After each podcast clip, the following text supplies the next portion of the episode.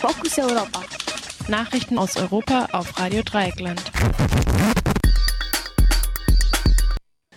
Die Fokus Europa Nachrichten am Freitag, den 3. Dezember. Zunächst der Überblick. Türkei verbietet sich Einmischung des Europarats im Fall Osman Kavala. Großbritannien. Datenschutzbehörde geht gegen massenhafte Gesichtserkennung vor. EU-Staaten wollen Vorratsdatenspeicherung ausweiten. Essenslieferdienst Gorillas lenkt im Streit mit Beschäftigten etwas ein. Impfpflicht für Personal in Medizin und Pflege kommt wohl Mitte März. Und nun zu den Themen im Einzelnen. Türkei verbittet sich Einmischung des Europarats im Fall von Osman Kavala. Im Streit um die Freilassung des türkischen Kulturmäzens Osman Kavala stellt sich die türkische Regierung weiter auf die Hinterfüße.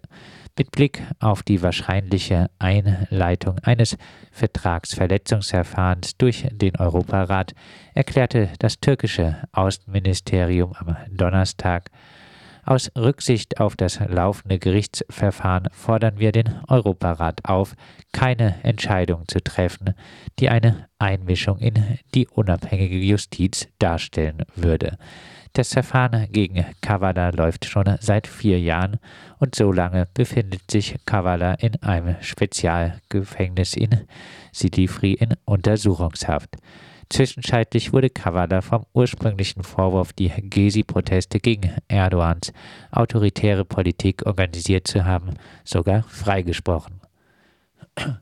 Doch während Kavala in der Zelle seine Sachen packte und sich auf den Weg zum Gefängnis machte, fand die Staatsanwaltschaft heraus, dass Kavala am Putschversuch 2016 beteiligt war und ließ ihn noch im Gefängnis erneut festnehmen. Außerdem wird ihm Spionage vorgeworfen.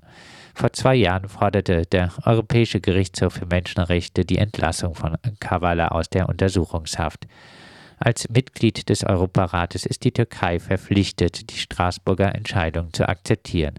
Deshalb wird möglicherweise an diesem Freitag ein Vertragsverletzungsverfahren bekannt gegeben werden. Großbritannien. Datenschutzbehörde geht gegen massenhafte Gesichtserkennung vor. Die britische Datenschutzbehörde hat die Firma Clearview aufgefordert, alle Daten von Menschen in Großbritannien zu löschen und keine weiteren Daten von ihnen zu erheben. Bei Zuwiderhandlung droht der Firma eine Strafzahlung von umgerechnet 20 Millionen Euro. Clearview hat nach eigenen Angaben aber noch die Möglichkeit, Stellung zu den Vorwürfen der Datenschutzbehörde zu beziehen. Nach den Angaben auf ihrer Webseite hat Clearview 10 Milliarden Fotos von Menschen weltweit gespeichert und verkauft ihre mit Gesichtserkennungsverfahren gewonnenen Erkenntnisse an Ermittlungsbehörden. Vor einem Jahr hat auch der Hamburger Datenschutzbeauftragte Johannes Kasper Clearview scharf kritisiert. Biometrische Datenbanken, die ihre Daten staatlichen, aber auch privaten Stellen zur Verfügung stellen, würden diesen eine kaum mehr kontrollierbare Form von Herrschaft verschaffen. Nach der seit Mai 2018 gültigen Datenschutzgrundverordnung der EU bräuchte Clearview die persönliche Einwilligung der Betroffenen, um biometrische Daten von ihnen zu verwerten. Mit der Durchsetzung dieser Bestimmung sieht es aber nicht gut aus. Auf Antrag der Organisation netzpolitik.org gab sich ein Sprecher der Datenschutzbehörde Hamburgs ziemlich ratlos. Schließlich sei die Behörde nur für Menschen mit Wohnsitz in Hamburg zuständig. Clearview wisse aber nicht notwendig den Wohnort von Menschen, deren Bilder die Firma im Internet weltweit abschöpfe. In der EU habe außerdem jedes Land seine eigene Datenschutzbehörde. Nur in Zusammenarbeit aller oder mehrerer Datenschutzbehörden in Europa wäre ein Vollzug gegen Clearview möglich. In mehreren europäischen Ländern haben sich allerdings private Initiativen gegen die globale Gesichtserkennung gebildet. Dazu gehört Privacy International, Reclaim Your Face und Neub. Diese Bezeichnung steht für None of Your Business, zu Deutsch, das geht sie nichts an. In einer Resolution hat sich das EU-Parlament im Oktober mit großer Mehrheit gegen biometrische Massenüberwachung ausgesprochen. Die Resolution hat jedoch keinen bindenden Charakter. Die Kommission will die automatische Gesichtserkennung jedoch nur einschränken, nicht verbieten. Hier dürfte die, das äh, Eigeninteresse der Innenministerien der EU an massenhafter Gesichtskontrolle eine Rolle spielen.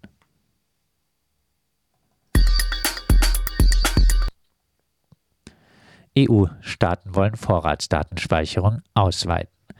Die Nichtregierungsorganisation State Watch hat die Antworten von Regierungen auf ein Papier der EU-Kommission bekannt gemacht.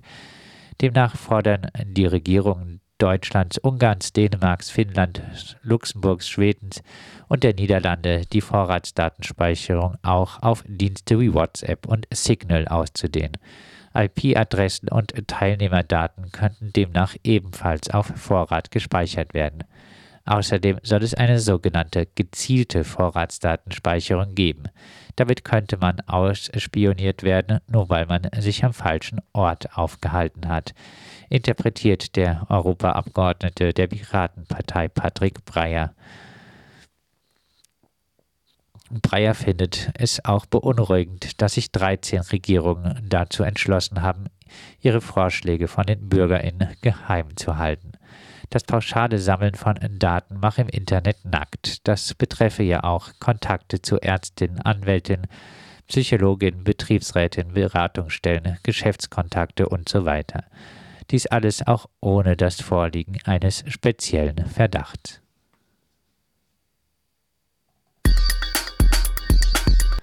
Essenslieferant Lieferdienst Gorillas lenkt im Streit mit Beschäftigten etwas ein.